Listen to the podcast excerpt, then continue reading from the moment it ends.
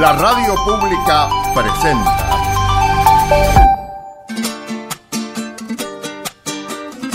Patagonia Forestal, un espacio de encuentro y diálogo para compartir saberes y miradas. Se suma un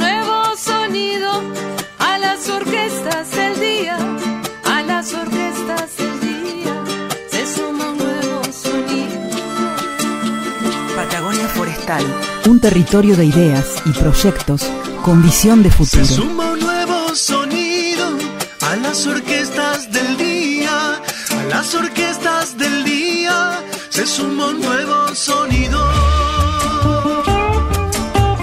Patagonia Forestal, un lugar para sentir la investigación, la innovación y el desarrollo.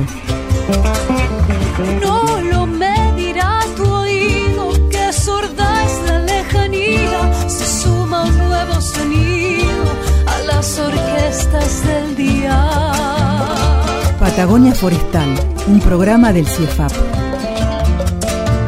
Y aquí comienza otro programa de Patagonia Forestal.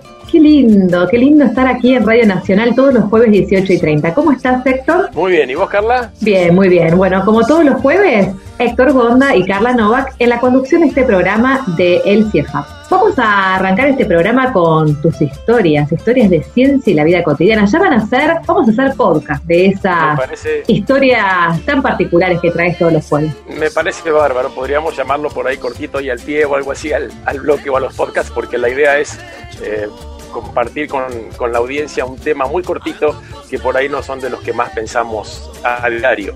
Ese es el, el objetivo de, este bloque. Y hoy quería comentarles algo acerca relacionado con el tema central de nuestro programa, que es el cambio climático, que está asociado a la extinción de especies y demás, y que está en boga en nuestra época, lo escuchamos en la radio, lo vemos en la televisión, en los medios, en todo lo que son las redes sociales, etcétera. Pero yo quería tocar, tocarlo desde otro punto de vista. Creo que estamos un poco saturados de escuchar acerca de los problemas asociados al cambio climático, al maltrato que hacemos de nuestro planeta y nos centramos fundamentalmente en, en que si no hacemos algo, eh, estamos con un muy mal futuro para nuestras próximas generaciones y, y la subsistencia de la humanidad está en peligro. Sin embargo, me parece que para lograr un cambio, tal vez sería bueno centrarnos más en el vaso medio lleno y no en el vaso medio vacío, como en este caso. O sea, tratar de describir, enfatizar, centralizar todos nuestros, nuestros comentarios en lo que nos perdemos de disfrutar de la naturaleza si eh, no hacemos algo por frenar estos cambios tremendos. Una de las cosas es eh, tratar de que podamos ser conscientes y disfrutar un poco más de todo el ambiente natural que nos rodea. Y en esto creo que todo lo que es lo, gráfico, la- lo, visual, eh, tiene, un, tiene que jugar un rol fundamental. Por ejemplo, creo que a todos nos impactan eh, los documentales que vemos en la televisión mm, sobre ballenas, sobre mamíferos, sobre, no sé, los leones de África, eh, en, algunos casos los, en algunos casos los insectos, esos, esos, esas, esas tomas de primer plano donde vemos que los insectos son realmente parecen eh, traídos de otro planeta, una cosa maravillosa poder verle los pelitos, los ojos, la forma en que están, en que están construidos.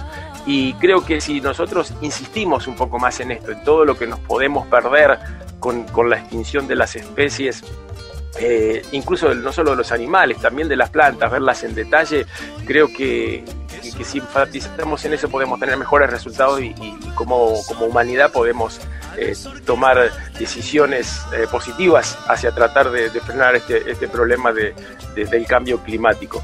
Hay una historia muy cortita que con esto termino y es un, un fotógrafo de la naturaleza que eh, tuvo un- una CB hace unos 10 años y él sacaba fotos de mamíferos, de aves y demás.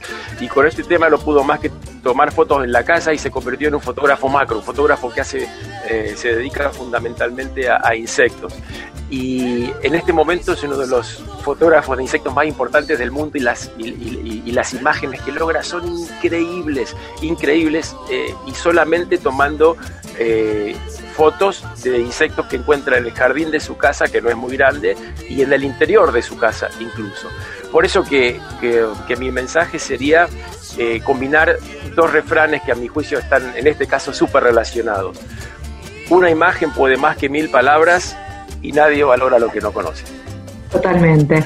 Qué, interesante esta perspectiva, ¿no? Eh, poder eh, sensibilizarse por aquellas cosas cotidianas, lo cercano, para poder, a mí me gusta este término, generar acción por el clima, una acción positiva, ¿no? El poder hacer. Y con esto de acción por el clima y esta linda historia que compartió Héctor, arrancamos este programa de Patagonia Forestal.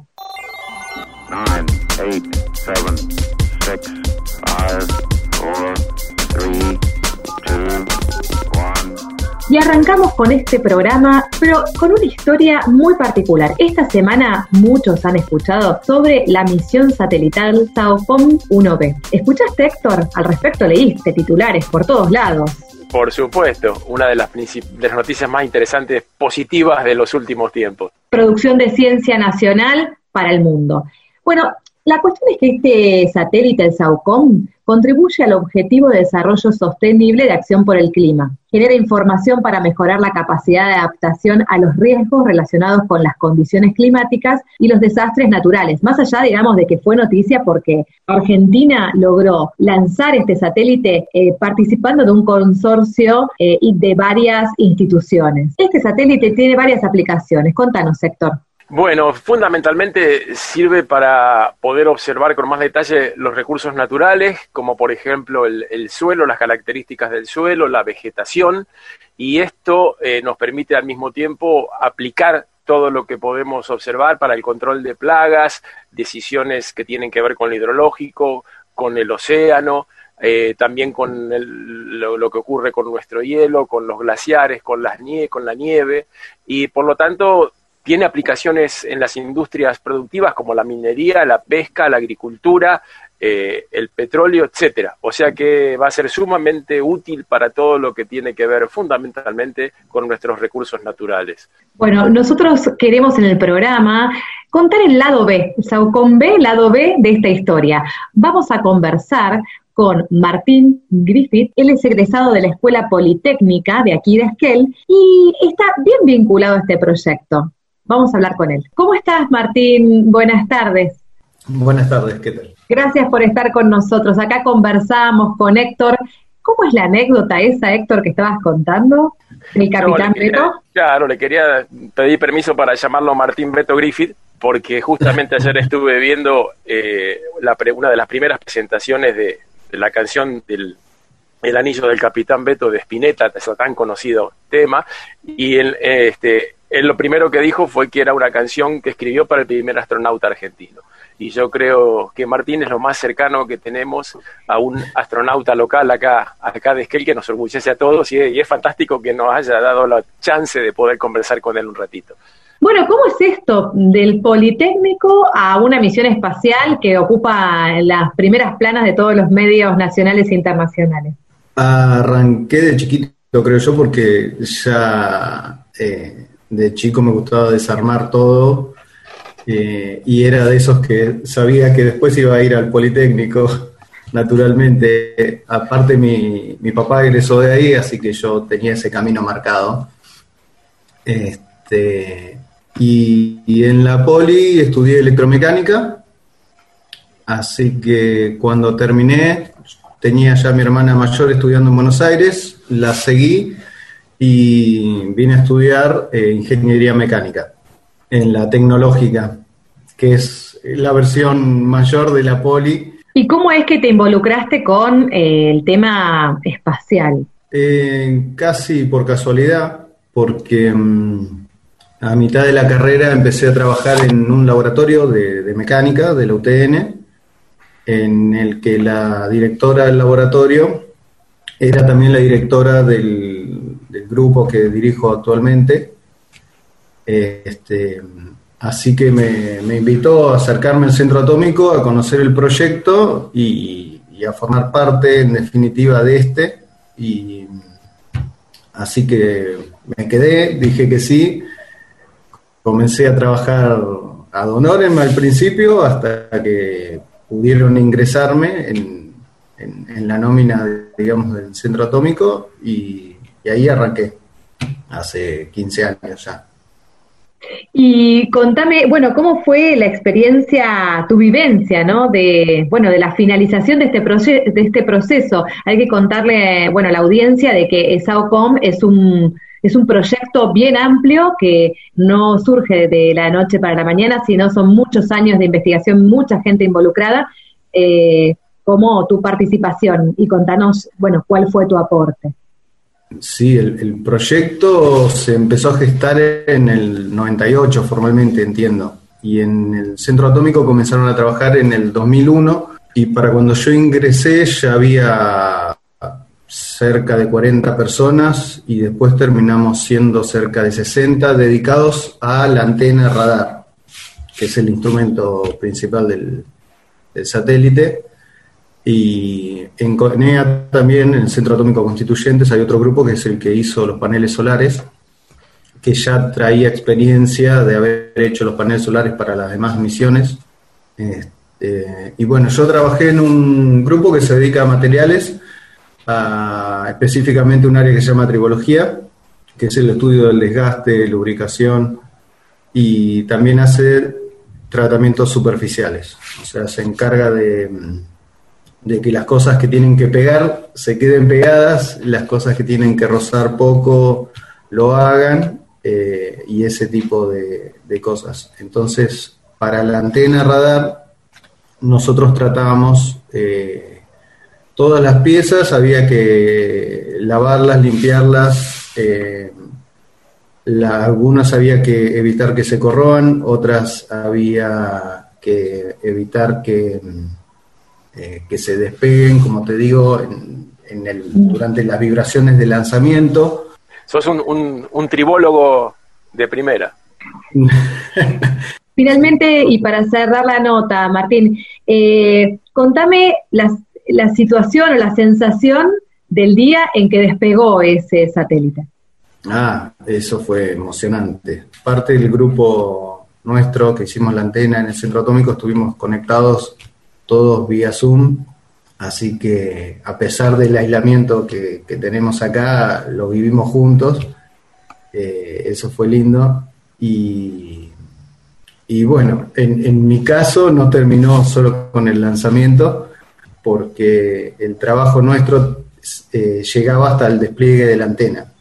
O sea, el satélite se, se lanza, se pone en órbita y después se espera que cumpla eh, una órbita y en cada órbita se desplegaba uno de los paneles de la antena. Mm, Así que llevó un total de, de 14 horas hasta las 10 de la mañana del otro día que me confirmaron, se terminaron de desplegar todos los paneles y está todo bien. Recién ahí, recién ahí frenamos la, la emoción porque em, eh, era una de las implicancias de, de mi trabajo. Si no se desplegaba, una de las macanas podía ser eh, eh, por lo que hicimos nosotros. O sea, hay partes que tienen que deslizar cuando el panel se despliega y se traba.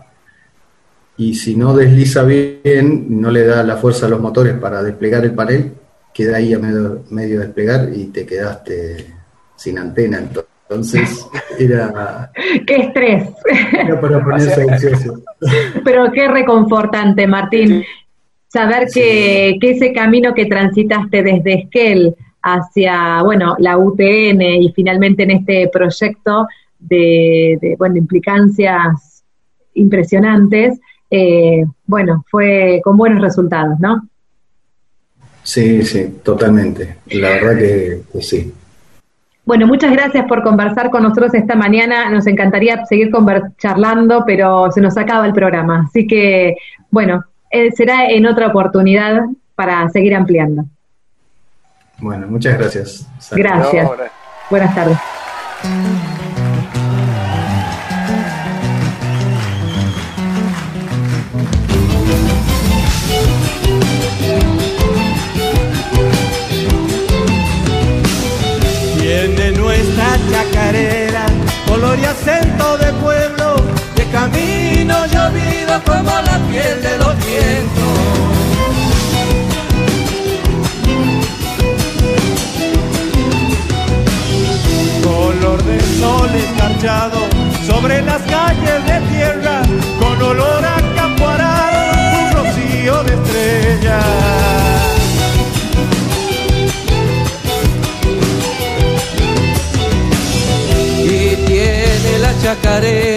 Color de nube en tinajas de los patios guitarreados de la noche a la alborada. Tiene color y armonía de los frutos campesinos, color de madre besando por el hijo.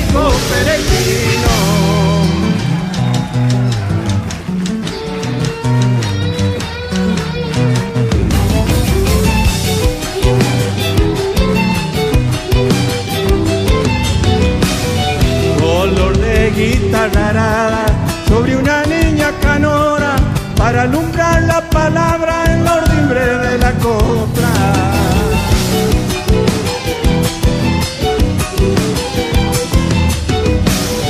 Color de paleta anciana, de pintores de la vida, de leyendas y nostalgias y de llantos escondidas.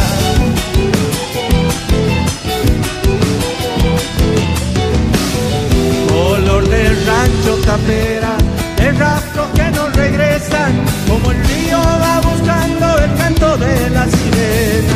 Tiene color y armonía de los frutos campesinos, color de madre besando por el hijo peregrino.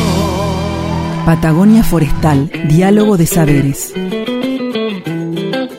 La relación entre los bosques y el cambio climático podríamos decir que tiene dos caras. Por un lado, la sensibilidad que presentan los árboles y los bosques frente a eventos de sequía, eh, mayor temperatura y otros ocasionados por el cambio climático, que se manifiesta en impactos sobre los bosques. La otra cara es la posibilidad que nos otorgan los bosques y el sector forestal para luchar contra este enorme problema global, lo que llamamos la mitigación del cambio climático. Esto se basa en la capacidad que tienen los bosques de absorber dióxido de carbono de la atmósfera a través de la fotosíntesis en su proceso natural y acumularlo en la biomasa y en el suelo y de esta manera ir reduciendo su concentración dañina en la atmósfera. Pero también al ser los bosques un reservorio, un almacén de carbono, evitar la deforestación y la degradación de los bosques, que son responsables de cerca del 25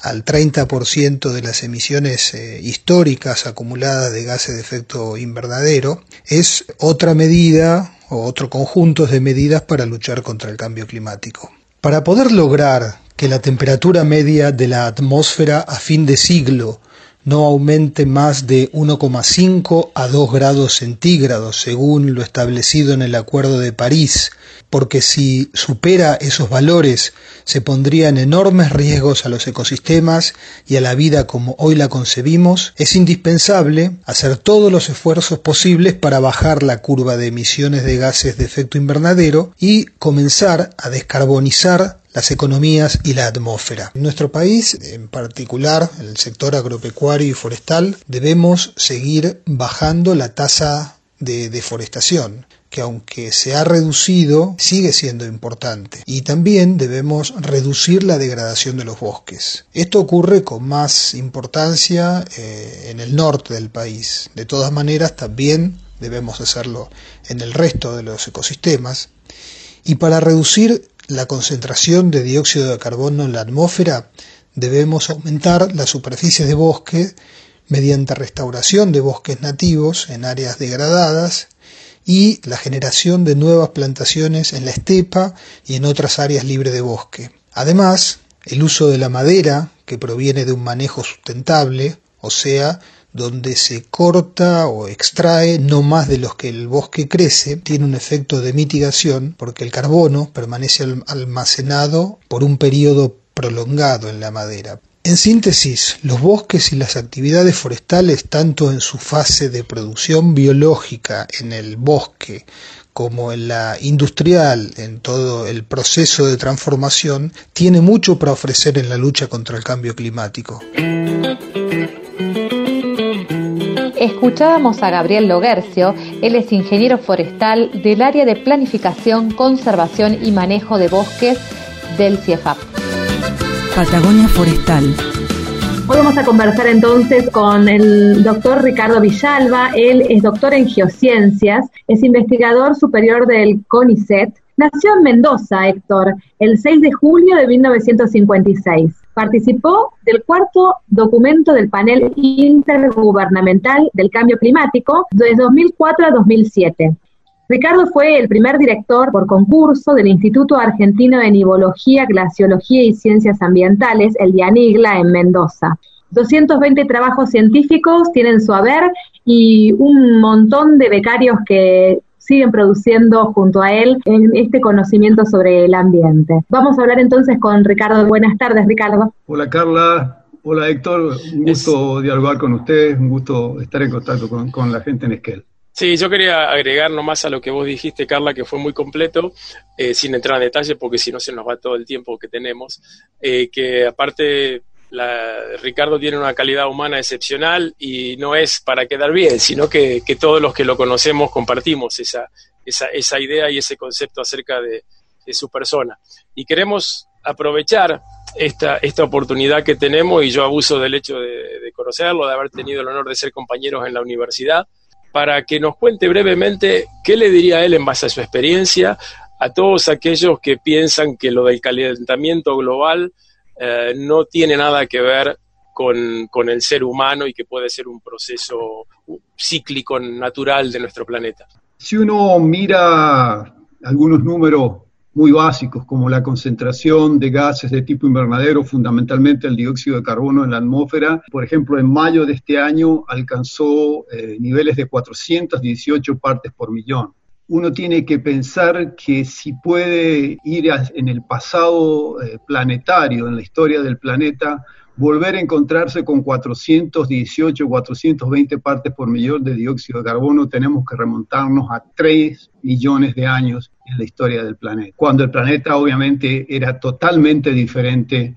de cómo es en la actualidad. Entonces, esta situación, digamos, que es muy, muy, clara, pone en evidencia que algo está ocurriendo justamente en el, el planeta y que la comunidad científica ha trabajado fuertemente en tratar de entender y dilucidar si esto es parte, como mencionabas, de un ciclo natural o si hay una componente humana. Y para ello, este, este dato ya te está eh, dando a conocer que, obviamente no es algo que ocurre todos los días los niveles que tenemos.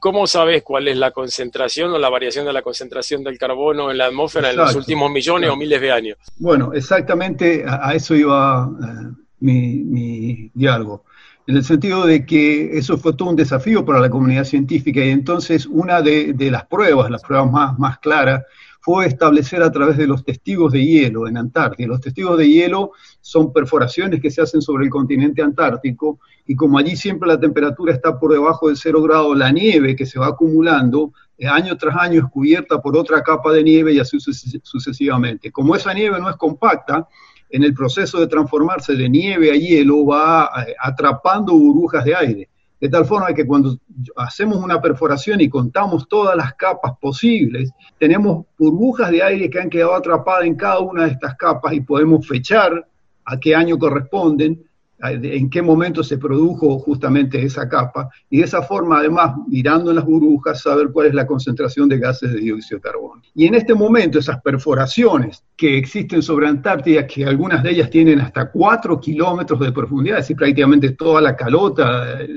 de hielo sobre la Antártida, se han podido contar, visualizar 820 eh, mil capas, es decir, 820 mil años, prácticamente un millón de años en la historia planetaria. Y en esa historia planetaria, en el cuaternario, fundamentalmente del cuaternario, allí se ha visto que la concentración de gases de dióxido de carbono ha oscilado entre 180 partes por millón en los periodos glaciares que durante el cuaternario y 280 partes por millón en los periodos interglaciares, como el que estamos viviendo en la actualidad. En la actualidad estamos viviendo un periodo que es interglaciar, que es el Holoceno, y si uno mira esos 820 mil años de registro, el dióxido de carbono fue oscilando entre 180 partes por millón y 280 partes. En mayo de este año alcanzamos 418 partes por millón. Entonces, uno se puede remontar en forma anual un millón de años, 820 mil años en la historia planetaria, va a ver que nunca se alcanzaron los niveles que existen en la actualidad, que la variación natural de nuestro sistema, sin la actividad humana, sin la influencia humana,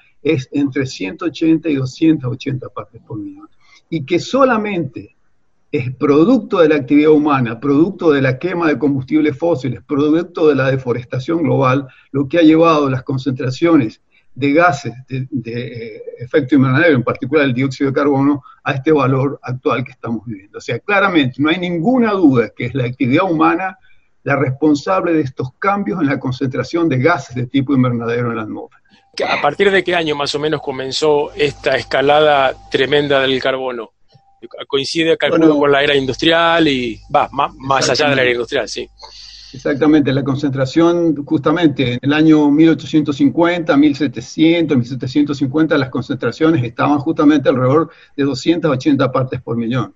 Y de allí comienza todo un periodo lento de aumento de la concentración de gases de tipo invernadero hasta justamente eh, el año 1950, donde eh, allí esa tendencia que venía relativamente lineal se transforma en exponencial. Y justamente este, la comunidad científica define este periodo a partir del 1950 a la actualidad como la gran aceleración. Y es una gran aceleración a escala global. Si uno ve estas tendencias, este, esta gran aceleración, uno va a ver que se ve replicada en todas las variables socioeconómicas globales. Es decir, si tenemos en cuenta cómo aumentó la población, cómo aumentó el Producto Bruto Global, cómo aumentaron las inversiones, cómo aumentó las telecomunicaciones, cómo aumentaron el uso de fertilizantes, es decir, de nitrógeno para alimentar justamente esa población que en este momento supera los 7.700 millones de personas sobre el planeta todo esto tiene esta forma y que, justamente en el año 1950 es cuando comienza tuerce, aproximadamente en 1950, cuando tuerce y comienza este proceso de gran aceleración que está asociado justamente a todos los procesos, a todas las actividades socioeconómicas a escala global. Y claro, este cambio tan marcado en las actividades socioeconómicas a escala global tiene su huella ecológica. La pérdida de biodiversidad se acelera también en esta época, eh, la deforestación tropical, el reemplazo, claro, de, cortar bosques para, para, poner cultivos para alimentar 7.700 millones de personas. Es decir, todo este es un proceso que no está eh, aislado. Es decir, tenemos que ser conscientes que eh, generalmente hablamos de un cambio climático global, pero que estamos viviendo un cambio global. Es decir, donde no es solo el clima el que está cambiando, están cambiando un montón de, facetas, es decir, eh, planetaria, que bueno, que es lo preocupante, que es lo que puede llegar a poner en riesgo la vida tal cual la conocemos en el planeta. Hasta la pandemia está fuertemente asociada a, este, todo este desequilibrio global que produce el hombre. El hecho de destruir los hábitats de, de, animales que han evolucionado con virus en los cuales el hombre no ha estado expuesto a esos virus, pero ahora al destruir sus ambientes, al poner en contacto estos animales, eh, el pangolín, los murciélagos, digamos, en contacto con el hombre se produce estos saltos, digamos, zoonóticos de, enfermedades que van a pasar al hombre. Es decir, estamos destruyendo hábitats, estamos presionando justamente a la vida sobre el planeta y la vida nos está enviando estos mensajes, ¿no? que, que son complicados estas evidencias que vos mencionabas, Ricardo, estas señales y evidencias tienen que servirnos para justamente tomar acción. Eh, de repensarnos como individuos y como sociedad en una actitud diferente con el ambiente que habitamos, ¿no? Para desacelerar, el daño ya está causado, pero no debemos acelerarlo y chocar, como decías vos hace un. Lo que sí, me parece súper interesante esto cuando decimos, bueno, ya vamos camino a estrellarnos, pero lo importante, digamos, es que cuando le damos una oportunidad, también la pandemia nos demostró esto, que cuando al planeta le damos una oportunidad, la vida vuelve, la vida está aferrada a este planeta. Lamentablemente no las especies que, hemos, que han desaparecido, pero ustedes saben, han leído con la cuarentena que bajaron las emisiones, bajó la contaminación en las ciudades, que los animales volvieron a entrar a las ciudades, que hay, uno lo ve, es decir, cuando, cuando uno este, ahí en Esquel, eh, a un campo se lo protege de una, de una actividad ganadera muy intensa, uno ve que el bosque vuelve. Es decir, lo sé, digamos, la vida está ahí. Entonces tenemos la posibilidad de poder volver, tenemos, tenemos que pensar en, esas cosas, en darle otra vez al planeta esta oportunidad. Para cerrar, hay, hay que eh, buscar, digamos, este, nuevas posibilidades, y las nuevas posibilidades están fundamentalmente pensadas en un nuevo modelo de desarrollo. Está bien que cerremos la canilla cuando lavamos los dientes, que usemos la, menor cantidad de energía posible, que usemos la bicicleta todo el tiempo que sea posible, pero eso no es suficiente. El cambio climático global es algo más allá que el aumento de concentración de dióxido de carbono que estuvimos hablando. Hay problemas, tiene aristas sociales, de distribución, de, una distribución desigual de, recursos. La gente pobre no, no, tiene la posibilidad de invertir en las bolsas, no hay un mercado financiero que está manejando el mundo al cual no todos tenemos acceso y del cual todos nos beneficiamos. Sí, creo que quedó muy, muy claro el, el mensaje en cuanto a cuál es el problema y cuáles son las, el, cuál, es el, esfuerzo que requiere el poder solucionarlo, que, que básicamente es un, un cambio de hábito y un cambio de actitud a nivel, a nivel mundial. Y realmente te, agradezco mucho que hayas tenido estos minutos para nosotros, porque sé que sos una persona ultra recontra archiocupada. Así que es, es un honor para nosotros poder haberte tenido acá en nuestro programa en Radio Nacional. No, al contrario, agradecerles este, esta oportunidad. Para mí es importante como científico poder llegar salir de, del laboratorio y poder comunicar las cosas que uno ve, las cosas que uno siente. Y les agradezco enormemente eh, que este, desde que él me, estén contactando un lugar que aprecio, aprecio a la gente, eh, amo el Parque Nacional Los Valerces y este, eh, ojalá podamos seguir este, disfrutando cómo corresponde a los seres humanos justamente estos regalos, estos servicios que nos brinda la naturaleza eh, en forma justa y digna para todo, todo el mundo. Gracias, Ricardo. Gracias por ayudarnos a reflexionar. Hablábamos con el doctor Ricardo Villalba y, bueno, reflexionábamos sobre el cambio climático y la acción climática. Gracias, Ricardo. Hasta la próxima.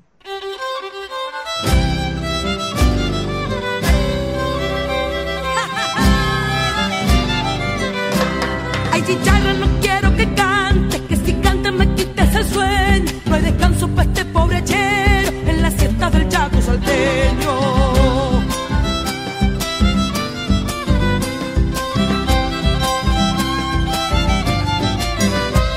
Chicharrita pudiera tu canto, convertirlo en una chacarera y cantarla para los carnavales en mi pago las noches enteras.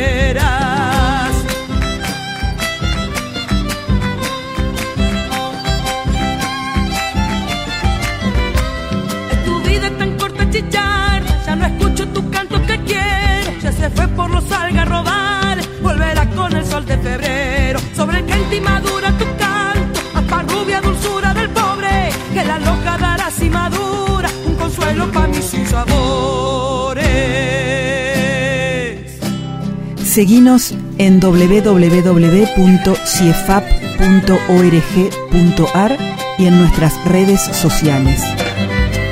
La chicharra chicharritos se divierten cantando en la siesta. Los paisanos miedosos del diablo se la pasan haciendo promesas.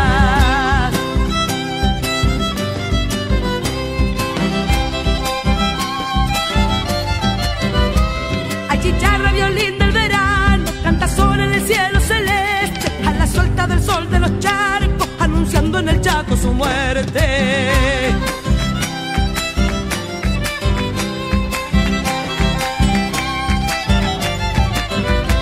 Cuando vuelva mi vida a la tierra, como vuelve la tuya en febrero, de retorno seré nuevamente mariposas de cantos y sueños, sobre que en ti madura tu canto, hasta rubia dulzura del pobre, que la loca dará si madura, un consuelo para mí sin sabor.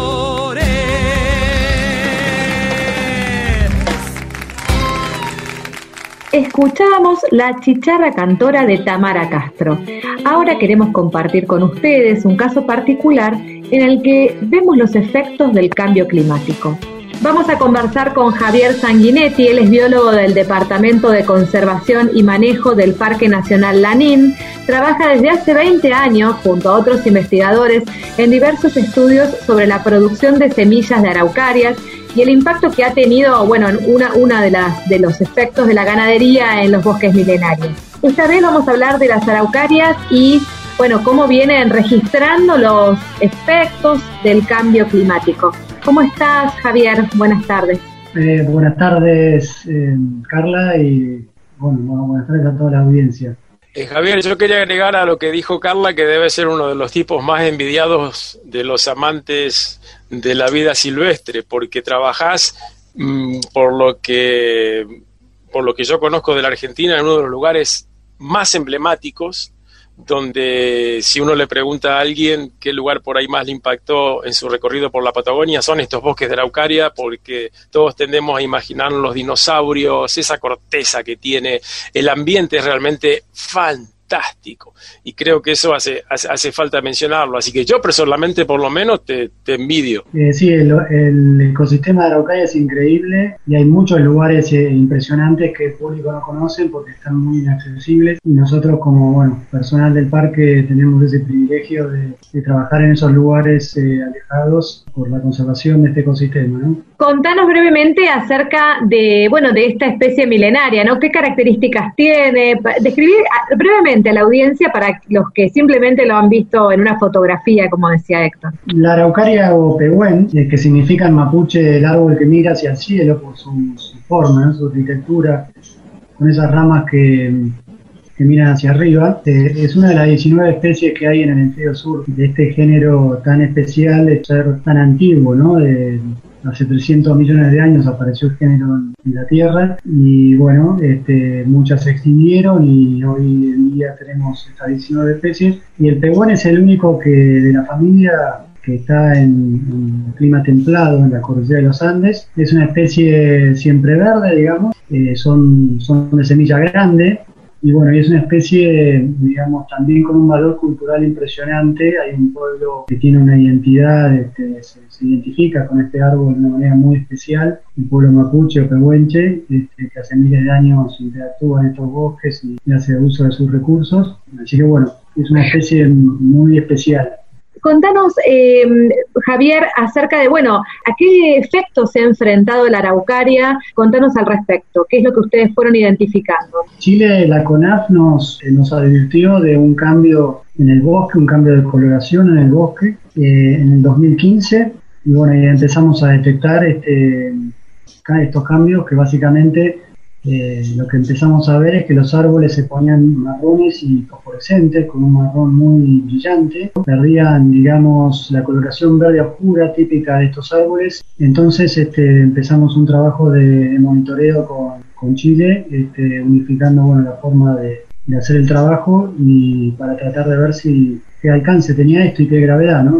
En este trabajo, junto a Chile, también participaron otros organismos nacionales de Argentina, ¿verdad? Está el INTA, el CIEFAP. Contanos al respecto sobre ese desafío interinstitucional. Además de los que mencionaste, este, también la Dirección de Bosque de Neuquén eh, participó. Bueno, en, digamos, en el COFEMA se declaró la emergencia sanitaria eh, cuando se dio, digamos, no de cuenta que era grave y bueno, eh, generamos un proyecto rápidamente y a trabajar todos juntos. Lo que nosotros eh, creemos que está pasando es que nosotros tuvimos entre el 2010 y 2015 la, la sequía más prolongada de, de, los últimos mil años, según estudios que habían hecho en Chile en estas latitudes, y eso lo que provocó fue una baja de reservas y también de, de defensas de parte de los árboles por el estrés hídrico hubo también muchas eh, olas de calor, este, también se perdió mucha nieve en, esos, años, eh, todos factores importantes para este ecosistema. Y ese decaimiento, bueno, que puede tener que ver con cuestiones fisiológicas,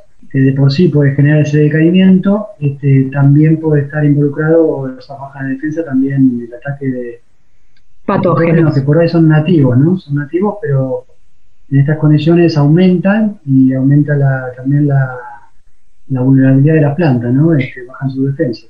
O sea, por lo que vos decís, eh, Javier, deduzco que el, pronóstico es relativamente bueno. O sea, si no llega a haber otra sequía prolongada en el, futuro cercano, las araucarias deberían ir eh, recuperando su, su vitalidad. ¿Es así?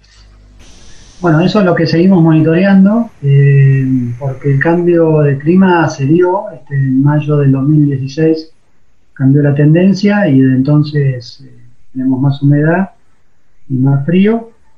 Eh, del lado chileno, por la información que manejo, este, fenómeno continúa, y no hubo una mejoría. En nuestro caso del lado argentino, la cosa se estabilizó, se frenó. Nosotros hemos visto otra cosa con el cambio climático en Araucaria, por ejemplo, más, este, más abortos en, la producción de conos sobre femeninos. Nunca hemos visto eso este, hasta el 2015 eh, también están creciendo mucho más lenta las araucarias y la regeneración también este, está muriendo más eh, que antes, ¿no? O sea que son varias cosas que, que están pasando a raíz del cambio climático.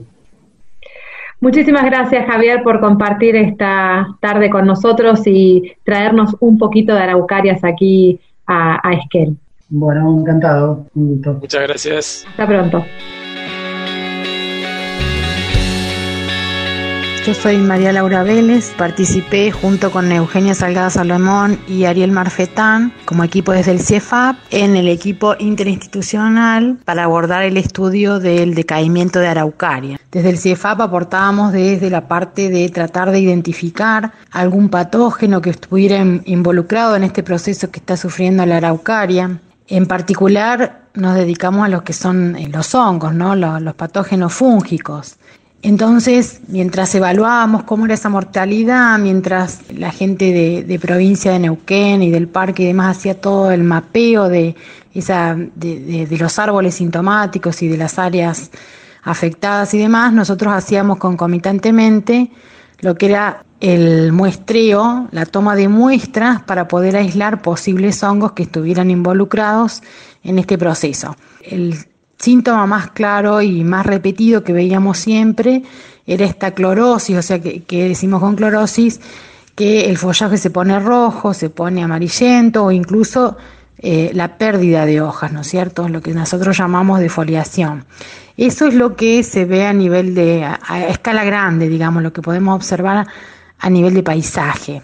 Y después mirando árbol por árbol, también el síntoma también que aparecía mucho eran las hojas, presentaban signos, por ejemplo, de presencia de insectos, presentaban agallas, que es un tipo de formación que da idea de que hay insectos por ahí dando vueltas, eh, presentaban eh, alteraciones eh, del tejido, manchas negras, que quiere decir que el tejido está muerto.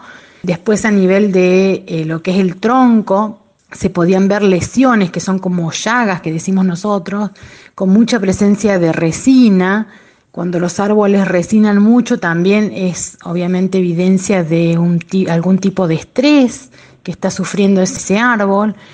Y debajo de, de esas llagas, podríamos decir, había tejido muerto, tejido, la muerte de los tejidos activos del árbol, ¿no? Los que conducen el agua y los nutrientes y demás poníamos atención a toda esa sintomatología y esos signos que veíamos. En el caso, por ejemplo, de, las plantas chiquititas, cuando levantábamos alguna de las plantas chiquititas, las sacábamos del suelo, veíamos que tenían un pobre desarrollo de raíces, pobres, pobres en raíces y demás, ¿no? Entonces, bueno, es como eh, el cuadro eh, bastante complejo.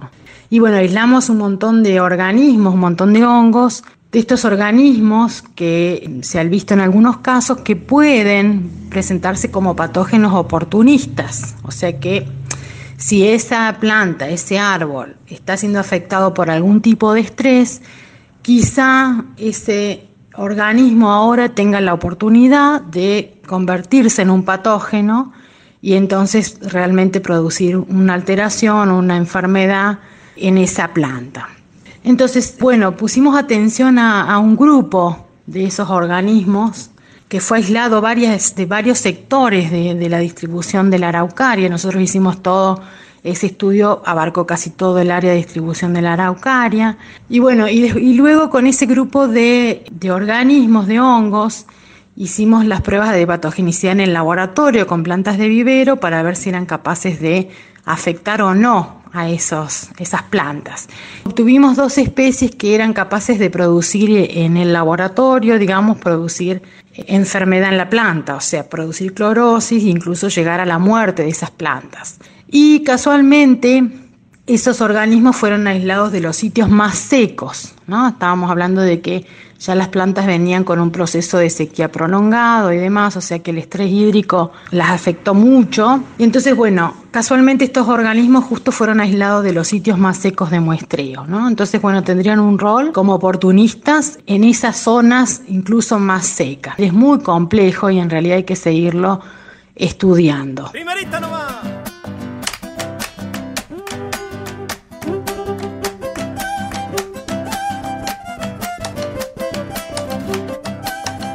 Patagonia Forestal.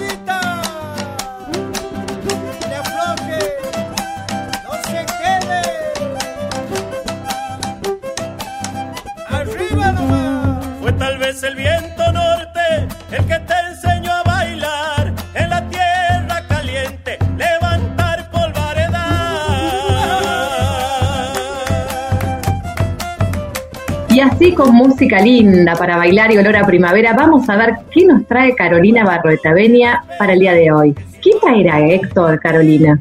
Y siempre alguna, alguna de esas recetas muy particulares. Hoy Carolina trae una invitada especial, Sara Itkin. Hola Carolina, hola Sara, ¿cómo están? Hola Carla, hola Héctor. ¿Qué traes para hoy Carolina? ¿Hongos o otra cosa? No, hoy eh, vamos a iniciar este mes, septiembre, que es el mes de, de la primavera, con plantas. Vamos a dejar los hongos de descansar por este mes y nos vamos a dedicar a las plantas y a todo lo que ellas nos ofrecen. Y bueno, pensamos en esta etapa arrancar con el diente de león. El diente de león, que se llama científicamente Taraxacum officinale, es una, una planta compuesta, es una hierba perenne que no tiene tallo, es un gusto hoy tener con nosotros a Sara Ikin. Sara es médica generalista y naturista. Vive en Bariloche hace muchos años. Es una conocedora de la flora local y de todos sus usos, tanto medicinales como comestibles. Sara escribió un bello libro titulado Plantas de la Patagonia para la Salud que les recomiendo eh, para consulta y para tener en, en su biblioteca. Para mí el diente de león es una de las plantas más maravillosas que existen. El diente de león también la gente le dice achicoria silvestre, amargón, chicoria. Crece por todos lados, es una planta abundante en la naturaleza y es muy generosa en nutrientes y es muy generosa en cuanto a ayudarnos a ganar salud. Podríamos decir que podemos usar toda la planta, vamos a usar sus flores, que son riquísimas en polen, y que el polen para las personas es un gran reconstituyente porque es un multivitamínico, aporta minerales, un montón de sustancias antioxidantes. Además de ese rico polen, la flor aporta lecitina. La lecitina es una sustancia eh, de la planta rica en fósforo que va a ayudar a preservar nuestro sistema nervioso, va a ayudar a, a, preservar nuestro cerebro y todos los cablecitos. Podría decir que el tallo la, libera una sustancia lechosa, un látex, que se usa para reducir y eliminar verrugas, e incluso ayuda a reducir los callos, esas durezas que se producen en alguna parte del cuerpo. Y las hojas son una fuente inagotable de nutrientes. Puedo decir que, que es una planta riquísima en provitamina A, que es un poderoso antioxidante, cuando la comemos se transforma en vitamina A. Y acá quiero siempre agradecer la sabiduría del doctor Eduardo Rapoport, que fue un biólogo que vivió en Bariloche y que estudió y difundió incansablemente el poder comestible de las plantas silvestres y que al ver que tenían tantas virtudes, Eddie las rebautizó buenesas, eh, porque esas plantas crecen por todos lados y son consideradas malezas para la agricultura convencional. Bueno, Eddie pudo verle el valor a la planta y ponerles ese nombre. Además de provitamina A, es riquísima en calcio. Eddie decía que tiene más calcio que la leche de vaca. Es riquísima en hierro, en vitamina C, en potasio, en ácido fólico, que es la vitamina B9. Es una planta maravillosa en cuanto a, este poder nutricional, pero también al comerla, más allá de los nutrientes que me da, es una planta considerada depuradora del organismo tiene el efecto de limpiar nuestro hígado e incluso limpiar en profundidad. Nuestro hígado es un gran filtro y allí pasan un montón de sustancias tóxicas, metales pesados también, y que quedan guardados. El diente de león tiene la capacidad de transformar esos residuos tóxicos y poder eliminarlos de nuestro cuerpo. De la misma manera, limpia otro gran filtro importante de nuestro cuerpo, que son los riñones, que es una planta diurética, pero no, no elimina minerales como la mayoría de los diuréticos químicos. Esta planta tiene la particularidad de ahorrar potasio, entonces no produce calambres, es recomendada cuando hay calambres, cuando hay cansancio. Entiendo que este saber de las plantas, de sus propiedades, es una conjunción de saber cultural y saber científico, ¿no? Como desde distintas miradas se va construyendo, bueno, el conocimiento. Sí, es maravilloso. Yo creo que todo saber científico nació del saber popular y ancestral. Hoy en día todas las plantas están estudiadas y están estudiadas porque fueron a investigar los usos ancestrales y populares. En el caso del Taraxacum, ¿hay algún peligro de confundirlo con alguna planta que nos pueda hacer mal? No, es decir, muchas veces se confunde con otra planta que le decimos achicoria de monte, que tiene la disposición de las flores son más pequeñitas y de un tallo salen varias flores, pero no, no hay riesgo de confundirla con una planta que nos traiga un problema. Bueno, Sara, ¿y podrías compartir con nosotros alguna receta para consumir el diente de león? Sí, sí, bueno, además de comerla crudita, la flor, que se animen a, a comerla que es dulce, no es tan amarga como la hojita ni la raíz, que puedan hacer una, mermelada de, flores de diente león, se la conoce como miel de diente león. Es muy sencilla, se recogen las flores, em, se colocan con agua, con una vaina de vainilla, se llevan un hervor, después se eh, dejan reposar, este, se le agrega azúcar, se cocina, se cuela. Después paso las eh, proporciones para que puedan difundirlo, pero es algo muy sencillo. Se le dice miel por la consistencia y por el color. Es algo transparente. También sepan que con la flor podemos hacer un vino, el vino del estilo, también es muy rico, es un, tiene, una, tiene graduación alcohólica, obviamente, este, es similar a un, a un jerez. Perfecto, sí, y nos quedan un montón de, recetas pendientes, pero seguramente en alguna otra oportunidad podemos este, volver a invitar a, a Sara para que comparta con nosotros todos sus saberes de las plantas. Muchísimas gracias, Sara, por tu participación. Gracias a ustedes por el convite, para mí es un placer. Gracias por participar en el programa. Hasta pronto, Sara. Gracias, Carolina. Estén muy bien. Ya estamos casi terminando el programa, pero nos queda este último bloque y como siempre esperando a nuestra columnista especialista en clima, ¿Qué tendrá para contar hoy Héctor María del Carmen? Eh, hablando o teniendo como centro el clima para nuestro programa de hoy, no podíamos de consultar a nuestra meteoróloga de cabecera. Y la idea es que nos diga desde su perspectiva, desde sus conocimientos, qué agregaría a todo lo que hemos escuchado y básicamente qué idea quisiera compartir con nosotros que no son de las que escuchamos normalmente en los medios. Algo que solo ella puede sumar a los conocimientos de este programa. La escuchamos entonces.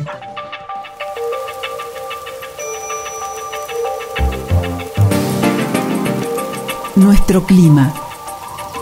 Porque no solo importa el tiempo. Acompáñanos a conocer el clima de nuestra ecorregión patagónica. Con respecto al cambio climático, del cual escuchamos hablar con mucha frecuencia y desde distintos medios de difusión eh, y publicaciones y, otro tipo de comunicados, me gustaría hacer algunos comentarios. En primer lugar, que en general, en general, en la mayoría de los casos, los estudios de cambio climático y los resultados que escuchamos son los generados por efectos antrópicos, es decir, causados por las actividades que realiza el hombre. Los cambios climáticos pueden darse por otros factores astronómicos y de otros orígenes. Otra cosa que me gustaría también comentar rápidamente es que eh, la interpretación de los cambios que se generan a raíz de, modificaciones en el clima es muy compleja. Generalmente escuchamos hablar de un cambio de temperatura, pero en realidad se producen cambios en los patrones de distintas variables. Por ejemplo, cambios en los patrones de distribución de la presión, eh, lo que trae aparejado modificaciones en el viento, modificaciones en los patrones de precipitación. Entonces, no podemos sacar conclusiones tan directas como se hacen en algunos casos, sino que tenemos que ver la interpretación y la repercusión de esos cambios en el clima en las distintas zonas de la Tierra, estaciones del año y en los patrones de las distintas variables meteorológicas. Escuchábamos a María del Carmen en su reflexión acerca del cambio climático y bueno, ya estamos cerca del fin del programa. Ya se nos fue el programa, exactamente, pero bueno, un programa con mucha información, música linda, y así nos vamos, escucha Héctor, suena la guitarra de Horacio Vanegas y el zapatear de José, un forestal que lleva a Santiago del Estero en sus venas. A bailar se ha dicho José. Hasta la semana que viene. Los esperamos.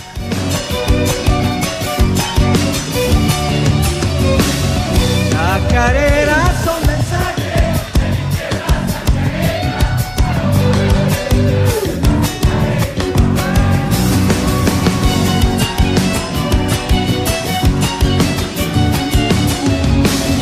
Pentagrama que en la noche deja un brillo enamorado, corazón y sentimiento que en mi alma se han cobijado.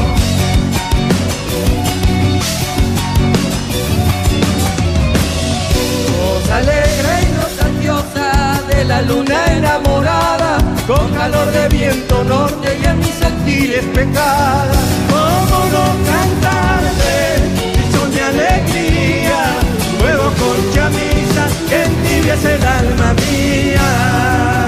Según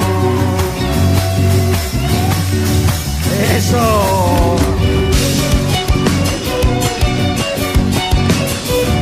Yo le cuento, yo le.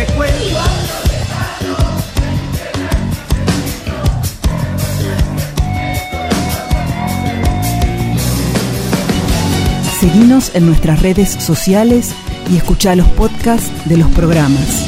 Tiene miel la chacarera cuando más lejos te has ido. Tiene el brillo del lucero, tiene un misterio escondido.